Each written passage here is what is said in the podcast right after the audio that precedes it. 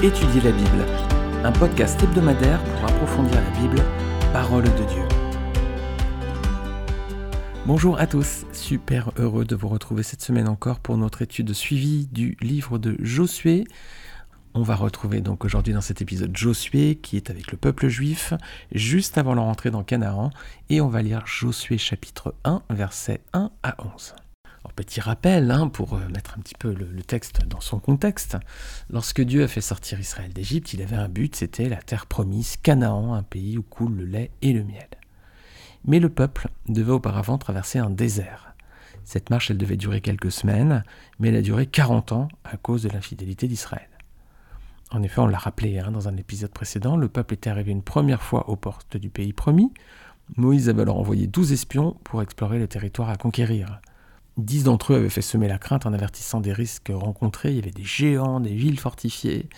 Et il y avait seulement deux envoyés qui étaient restés pleins d'assurance envers les promesses de Dieu, c'était Caleb et Josué. Alors après ce premier échec au port de Canaan, Dieu avait fait retourner le peuple dans le désert, où il a dû marcher jusqu'à ce que la génération qui avait douté ne disparaisse. Et ce sont leurs enfants qui vont à présent entrer dans Canaan. Comme Moïse est mort, à présent c'est à Josué que revient la, lourde tâche hein, de partir à la conquête de Canaan, de faire entrer le peuple en terre promise, et puis ensuite de, participer donc euh, à la conquête de ces territoires. Mais auparavant, il fallait franchir le Jourdain pour entrer dans cette, dans cette terre que Dieu leur donne.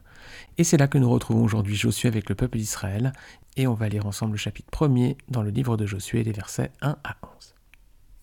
Après la mort de Moïse, le serviteur de l'Éternel, l'Éternel dit à Josué, fils de Nun et assistant de Moïse Mon serviteur Moïse est mort, Maintenant lève-toi, passe le Jourdain avec tout ce peuple pour entrer dans le pays que je donne aux Israélites. Tout lieu que foulera la plante de votre pied, je vous le donne, tout comme je l'ai dit à Moïse. Votre territoire ira depuis le désert et le Liban jusqu'au grand fleuve, jusqu'à l'Euphrate, tout le pays des Hittites et jusqu'à la mer Méditerranée vers le soleil couchant. Personne ne pourra te résister tant que tu vivras, je serai avec toi comme j'ai été avec Moïse. Je ne te délaisserai pas et je ne t'abandonnerai pas.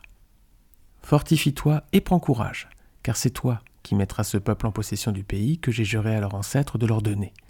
Seulement, fortifie-toi et bon courage, en te conformant fidèlement à toute la loi que Moïse mon serviteur t'a prescrite. Ne t'en écarte ni à droite ni à gauche, afin de réussir où que tu ailles. Que ce livre de la loi ne s'éloigne pas de toi. Médite-le jour et nuit pour agir avec fidélité conformément à tout ce qui est écrit car c'est alors que tu auras du succès dans tes entreprises, c'est alors que tu réussiras. Ne t'ai-je pas ordonné fortifie-toi et prends courage Ne sois pas effrayé ni épouvanté, car l'Éternel, ton Dieu, est avec toi où que tu ailles. Josué donna cet ordre aux officiers du peuple, Parcourez le camp, et voici ce que vous ordonnerez au peuple. Préparez-vous des provisions, car dans trois jours vous passerez le Jourdain pour aller conquérir le pays dont l'Éternel votre Dieu vous donne la possession. Alors on va regarder déjà les versets 1 à 4. Donc, comme il avait promis, Dieu donne un vaste pays à la descendance d'Abraham, d'Isaac et de Jacob. Oui, les amis, Dieu tient toujours ses promesses. Et nous, est-ce qu'on tient toujours nos promesses?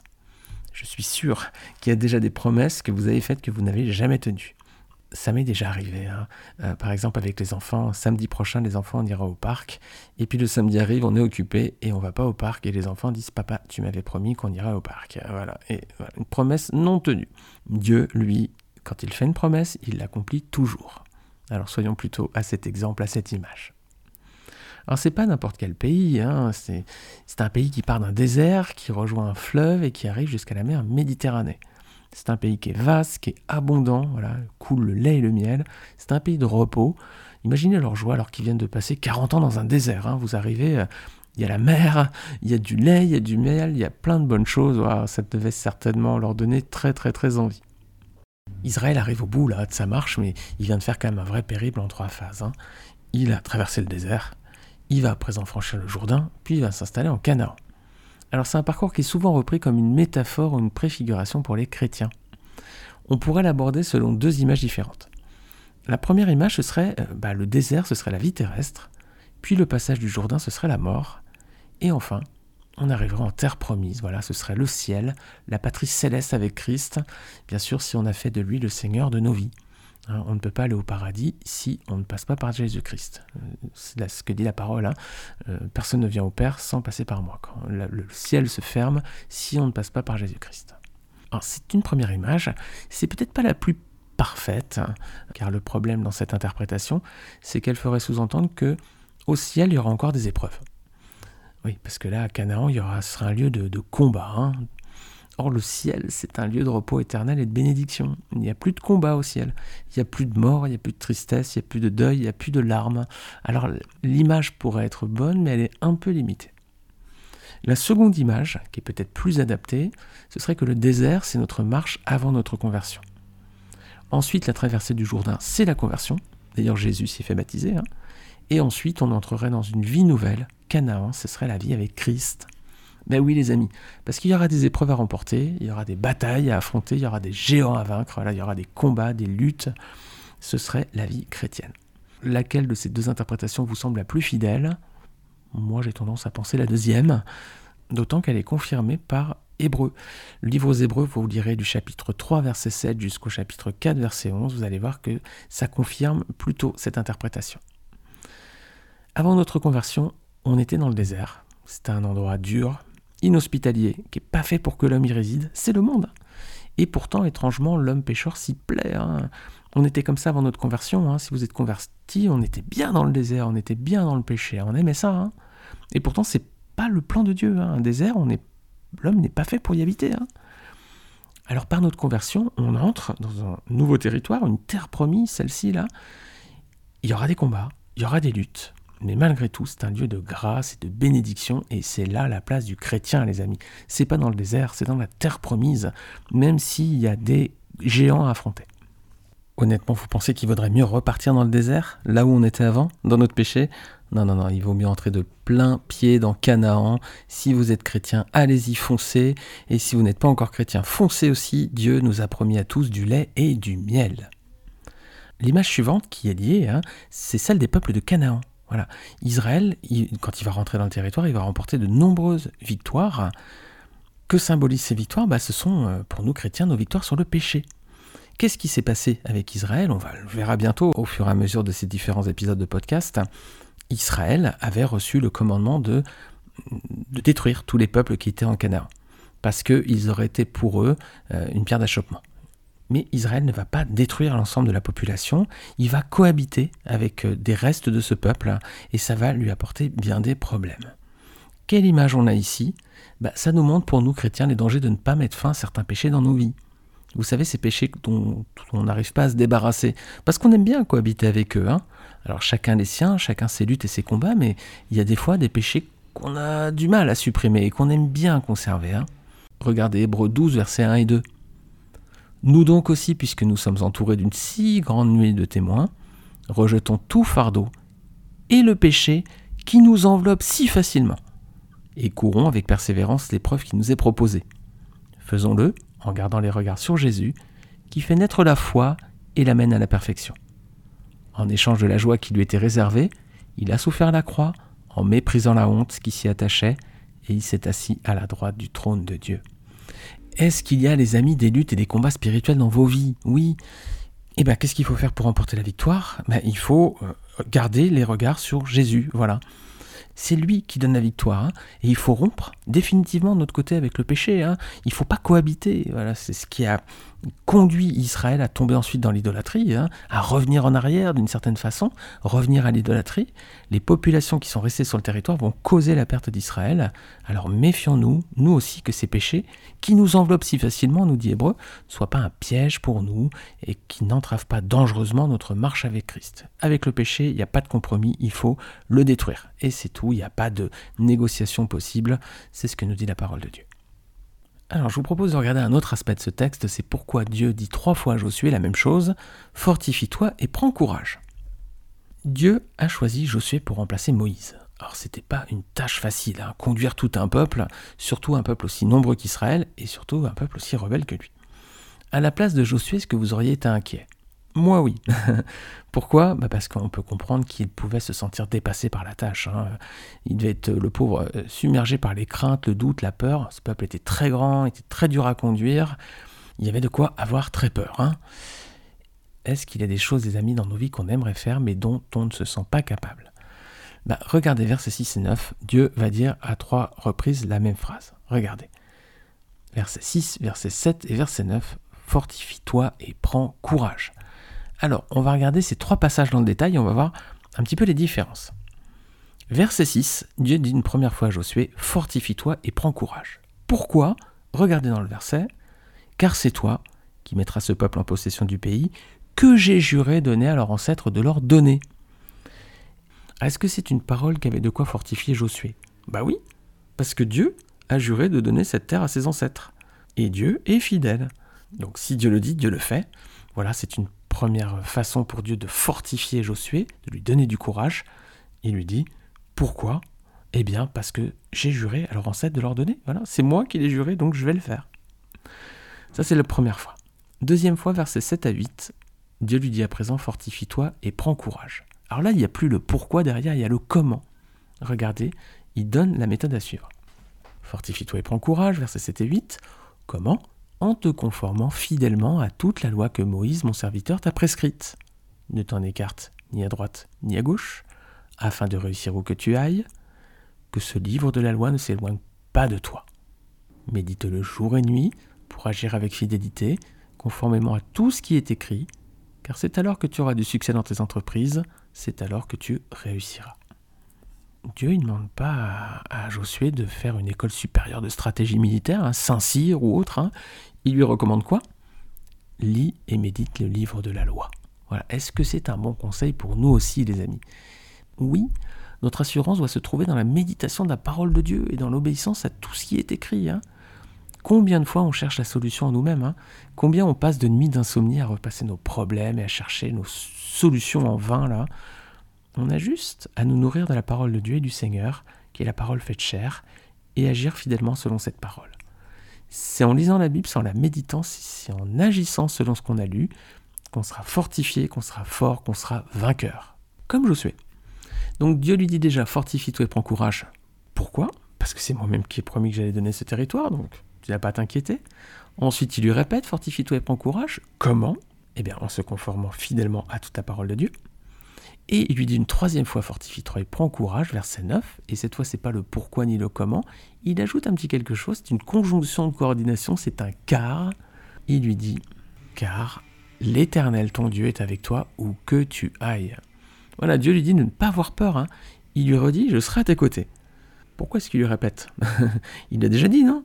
Bah, c'est que Josué avait tout lieu d'avoir peur. Hein. déjà, Josué connaissait l'environnement. Hein. Il avait fait partie des espions de la première exploration du temps de Moïse. Il savait qu'il y avait des armées redoutables, il savait qu'il y avait donc des géants, des villes fortifiées. Et puis en plus, ses amis qui n'auraient pas peur de partir en guerre. Hein. Je pense euh, parfois à ceux qui ont eu les armes à la main, nos grands-parents pendant les guerres mondiales, et puis aujourd'hui encore, ceux qui se battent, mais qui n'auraient pas peur de vivre ça, de partir en guerre. quoi. Donc la, crainte de Josué est légitime, c'est pour ça que Dieu est très présent et il lui parle à plusieurs reprises. Trois fois. Dieu a parlé, il lui a dit trois fois la même chose. Fortifie-toi et prends courage. Mais à chaque fois donc pour une raison différente. La première c'est pour lui donner la feuille de route, en lui rappelant cette assurance que c'est Dieu qui a promis de lui donner le territoire. La deuxième pour lui donner la méthode à suivre, garder, méditer et mettre en pratique la loi de Moïse. Et enfin la troisième fois, c'est pour le rassurer et l'encourager car l'Éternel lui-même sera à ses côtés pour combattre. Magnifique promesse de Dieu, n'est-ce pas les amis? Alors est-ce que Josué va être encouragé? Oui, verset 10 à 11, regardez, c'est quoi sa réaction? Bah, Il invective le peuple, il le met en ordre de bataille, ça y est, c'est parti. Le Seigneur a rechargé ses batteries, il lui a donné la confiance dont il avait besoin. En avant Est-ce que Josué est un vrai homme de foi? Ben oui, hein. à aucun moment il ne semble douter. Hein. Si Dieu l'a dit, Dieu le fera. Hein. Est-ce qu'on est toujours comme ça, les amis? Ou est-ce qu'on a peur parfois que Dieu nous abandonne? Ah, J'aimerais qu'on soit, moi le premier, hein, j'aimerais être comme Josué, hein, toujours hein, fidèle et plein de confiance dans les promesses de Dieu. Hein. Est-ce qu'on doute pas parfois? Aïe, aïe, aïe. Alors, est-ce que Josué c'est un vrai homme de foi? Oui, vraiment. Alors, est-ce que Josué est aussi un vrai leader? Ah oui, regardez avec moi, versets 10 et 11.